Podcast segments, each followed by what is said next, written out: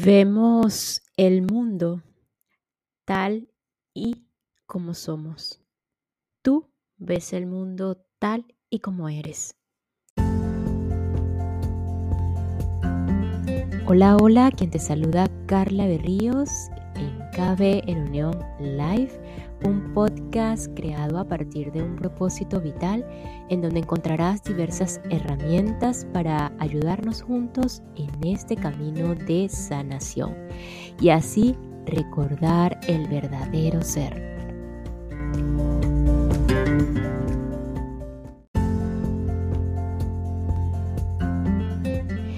Y continuamos aquí en la técnica de dejar ir de David Hopkins.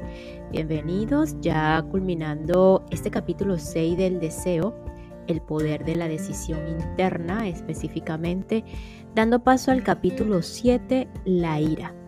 Ese nivel que va desde la rabia hasta el resentimiento. Cómo usar positivamente la ira. ¿Y qué es eso de la fuente del autosacrificio? Esto y mucho más hoy, así que quédate para ayudarnos juntos en este camino de liberación llamado dejar ir.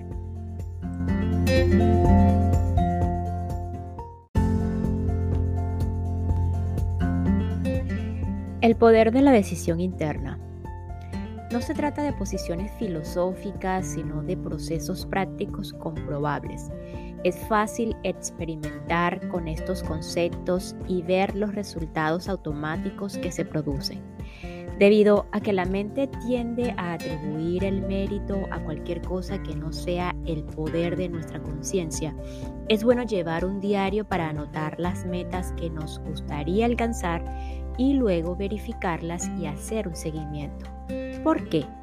Porque vamos a necesitar tiempo antes de llegar a creer que es nuestro propio poder el que está cumpliendo con estos fines.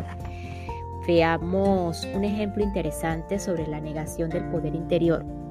Un hombre que estaba desesperado por un trabajo y bastante agitado por ello, recibió instrucción sobre cómo aplicar la técnica de dejar ir a su situación laboral como era de naturaleza religiosa, se le aconsejó que se olvidara de conseguir el trabajo, dejándolo en manos de Dios, y que entregara su deseo mientras permanecía abierto a lo que pudiera pasar. Una semana más tarde contó, pues bien, el día después que entregara el deseo de tener un trabajo, no pasó nada. Después recibí una llamada telefónica de mi cuñado y va a contratarme en su empresa. Si no fuera por mi cuñado, nunca habría conseguido el trabajo. Qué bueno que no tuve que esperar a Dios. Este es un buen ejemplo de lo que tiende a hacer la mente. Fue su propia entrega, por supuesto, la que trajo la llamada del cuñado. Deseaba tan desesperadamente el trabajo que el deseo bloqueaba el cumplimiento de esa meta. Cuando, cuando dejó de querer un trabajo, apareció en las siguientes 24 horas. Sin embargo, la mente tiende a no reconocer su propio poder y proyectarlo en cualquier otra cosa del mundo. Por eso las personas por su propia valoración piensan que son impotentes. Tienen el poder, pero no han hecho más que proyectarlo en fuerzas externas. Todos somos seres poderosos que nos hemos vuelto inconscientes de nuestro poder. Lo hemos negado y proyectado en los demás debido a la culpa y a nuestra sensación de pequeñez. La mayor parte de lo que pasa en nuestra vida es el resultado de alguna decisión que hemos tomado en el pasado, consciente o inconscientemente. Siendo esto así, resulta muy simple ver nuestras decisiones pasadas mirando nuestra vida y haciendo el seguimiento hacia atrás. Una mujer que vino a psicoterapia demostró este principio. Necesitaba tratamiento porque según sus palabras, mis relaciones nunca funcionan. Tenía una relación insatisfactoria tras otra y siempre se sentía usada y víctima de abusos. Estaba llena de resentimiento autocompasión y depresión. El problema, por supuesto, quedaba claro en su primera frase. Mis relaciones nunca funcionan. Como negamos el poder de la propia mente, nos vemos, no vemos lo obvio. Es muy curioso cómo hemos llegado a ser tan inconscientes. He aquí a una mujer que tiene la respuesta esperándola justo ahí, pero no la ve. No ve el poder de su propio sistema de creencias.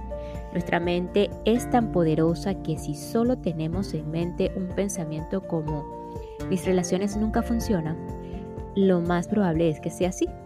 Nuestro genio inconsciente, que solo puede recibir órdenes y no tomar decisiones, se encarga de que nuestras relaciones no funcionen. Por supuesto, ella obtiene un montón de recompensas de su historial de relaciones excepcionantes.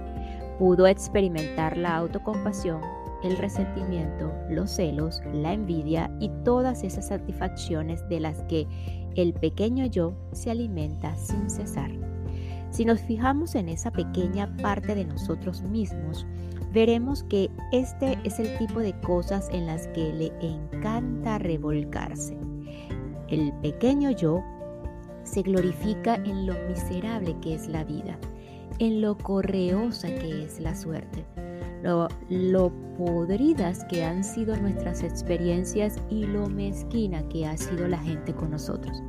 Pero pagamos un precio muy alto cuando escuchamos este conjunto de programas. Su corolario es obvio.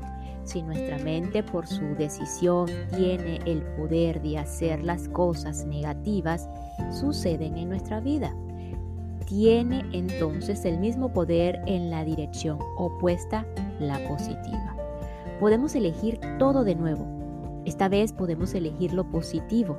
Podemos cancelar los viajes, los viejos programas y renunciar a la gratificación que obtendríamos de las recompensas negativas. El término que más adecuadamente describe este conjunto de emociones es egoísmo. El mero uso de la palabra inmediatamente establece una resistencia debido a la culpa. Todos nos sentimos culpables por el egoísmo. Esto nos coloca en una posición imposible ya que a fin de llevar a cabo lo que el mundo nos ha enseñado, tenemos que sumergirnos en aquello por lo que luego nos condena, el egoísmo.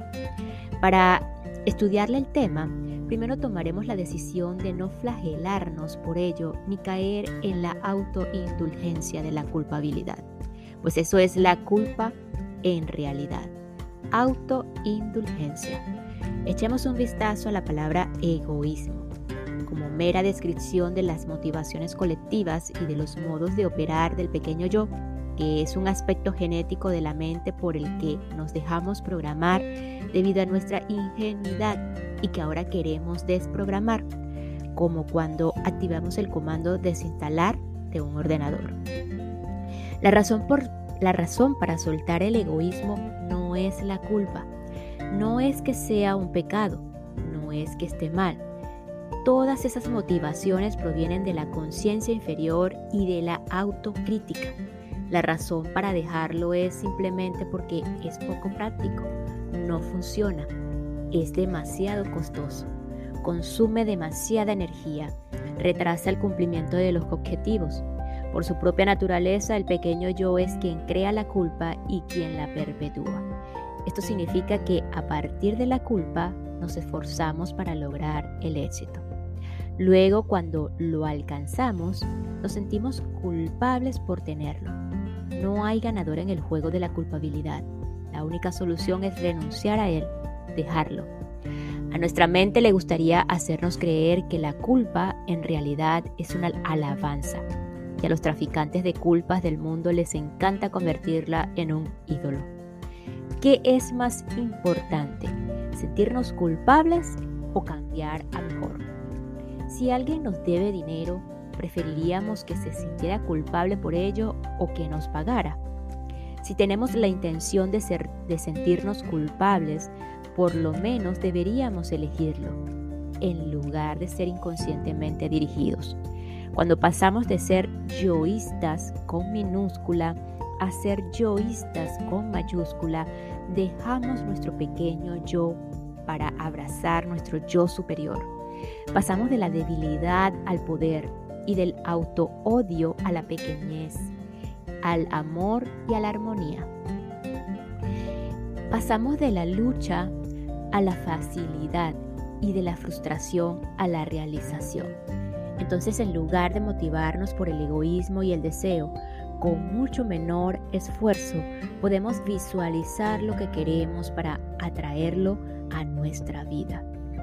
Lo hacemos declarando nuestra intención mediante la aceptación, la decisión y la elección consciente.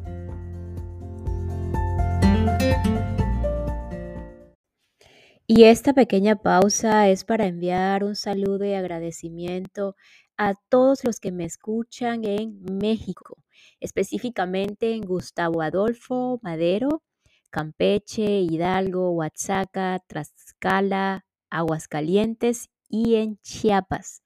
Muchísimas gracias México por su receptividad, por su apoyo.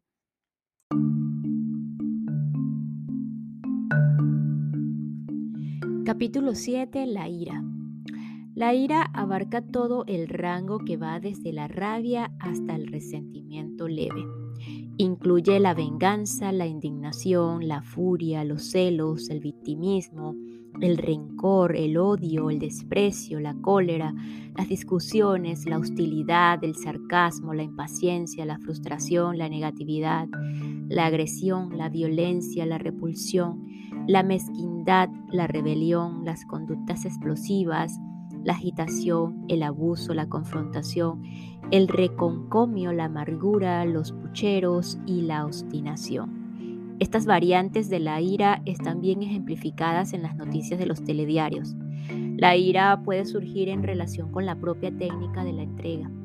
La ira que uno siente porque se espera de él que suelte sentimientos que ha valorado en el pasado. La ira provocada por el miedo a la pérdida. La ira ante los sentimientos en general. La ira ante un sentimiento que no se va de inmediato. Hay una gran cantidad de energía, de energía en la ira, por lo que en realidad cuando estamos irritados o enfadados podemos sentirnos energizados. Uno de los trucos que la gente aprende es a pasar rápidamente de la apatía y la tristeza a la ira, para luego saltar de forma sucesiva de la ira al orgullo y de este al coraje. En la ira hay energía para la acción. Esto lleva a hacer cosas en el mundo. Cuando el deseo energiza a los desheredados del mundo y pasan a sentir ira por lo que les falta, esa ira los impulsa a realizar las acciones necesarias para cumplir su sueño de tener una vida mejor. La enorme cantidad de ira reprimida que hay en la población se evidencia en la popularidad de la violencia plasmada en los medios de comunicación, donde los espectadores viven la experiencia indirecta de expresar su ira en forma de palizas, tiroteos, apuñalamientos, linchamientos y asesinatos de los diversos malos aparentemente de la historia. Por lo general, la ira nos hace sentir tan culpables que creemos necesario hacer que el objeto de nuestra ira sea el malo, entre comillas, para así justificarla. Pocas son las personas que pueden asumir la responsabilidad de su propia ira y decir, siento ira porque estoy lleno de cólera.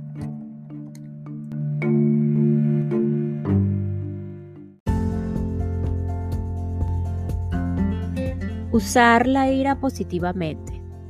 Es común que las personas repriman su ira, agresión y hostilidad interna la consideran desagradable, indigna e incluso un fracaso moral o un revés espiritual. No se dan cuenta de que la ira reprimida no pierde su energía y que si no es reconocida y trabajada, se manifiesta de formas perjudiciales para la salud y el progreso en general. La intención que está detrás de la ira es negativa y tendrá consecuencias negativas aunque no se exprese. Un enfoque provechoso es ver la energía de la ira de manera positiva y utilizarla para catalizar las ambiciones y acciones de una forma útil. Por ejemplo, Digamos que estamos enfadados con nuestro jefe, estamos resentidos, nunca reconoce nuestras habilidades o esfuerzos, pero sabemos que no es prudente expresar la ira y el resentimiento, pues es probable que ello derivara en la pérdida de nuestro trabajo o por lo menos provocaría el resentimiento del jefe durante mucho tiempo. En el mejor de los casos, la expresión de la ira daría lugar a una situación desagradable. En cambio, podemos tomar la decisión de utilizar esa energía de manera constructiva para nuestro propio beneficio. Puede inspirarnos para crear un proyecto que debido a su excelencia pruebe nuestro punto de vista.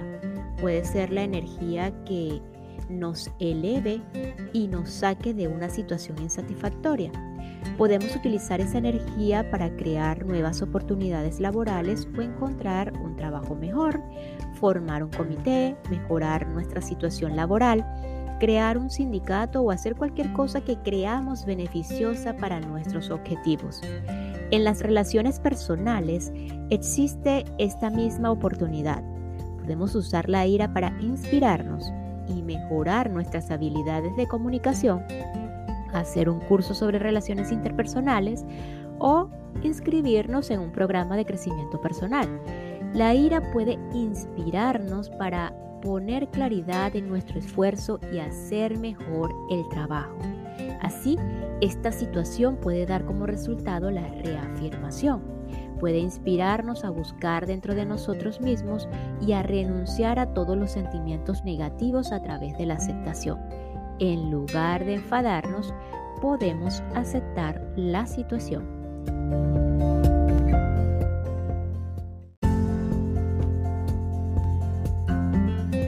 Autosacrificio.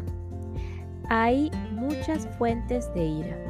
Ya hemos mencionado que muy a menudo una constelación de sentimientos de ira está conectada con el miedo y la ira desaparece cuando soltamos el miedo.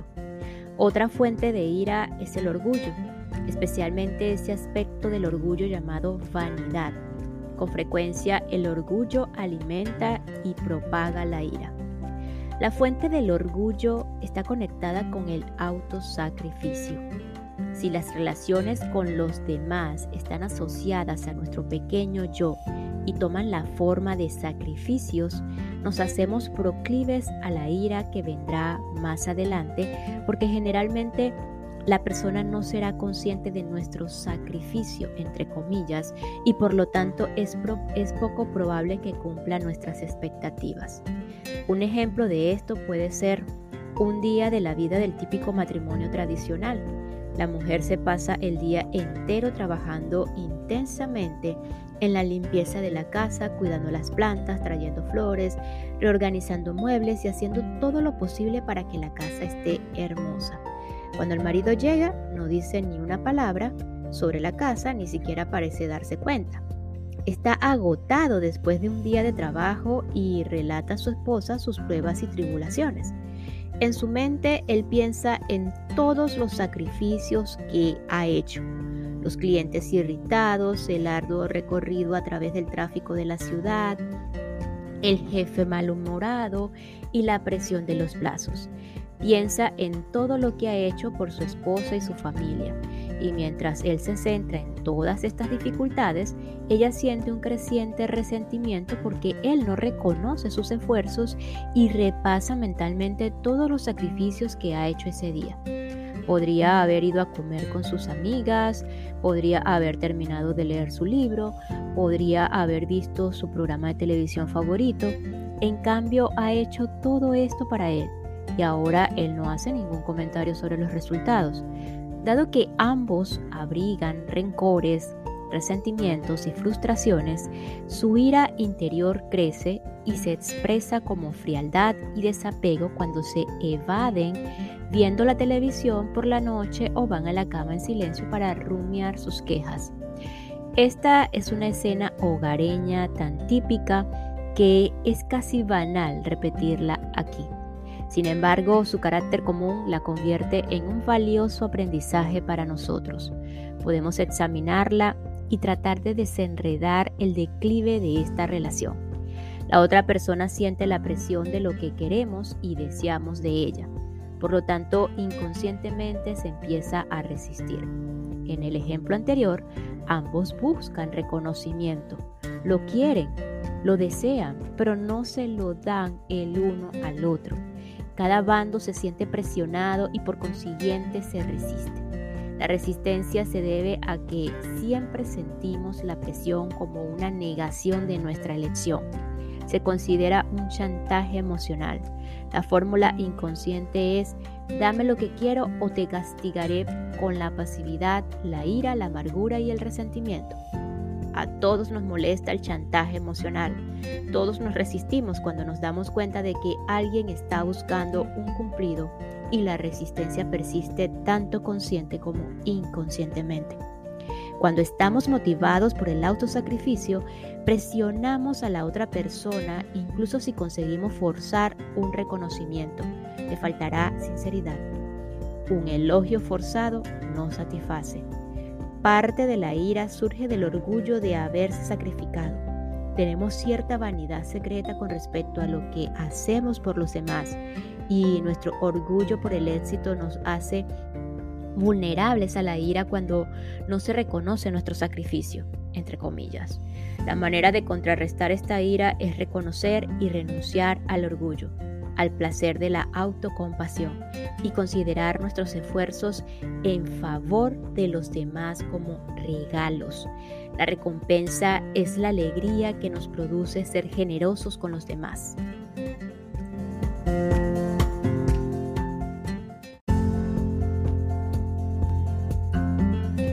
Y nos despedimos de este episodio con la siguiente frase.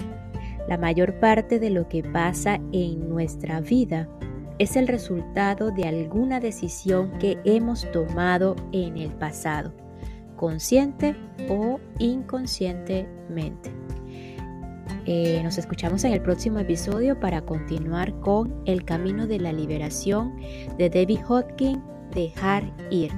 Gracias, gracias, gracias.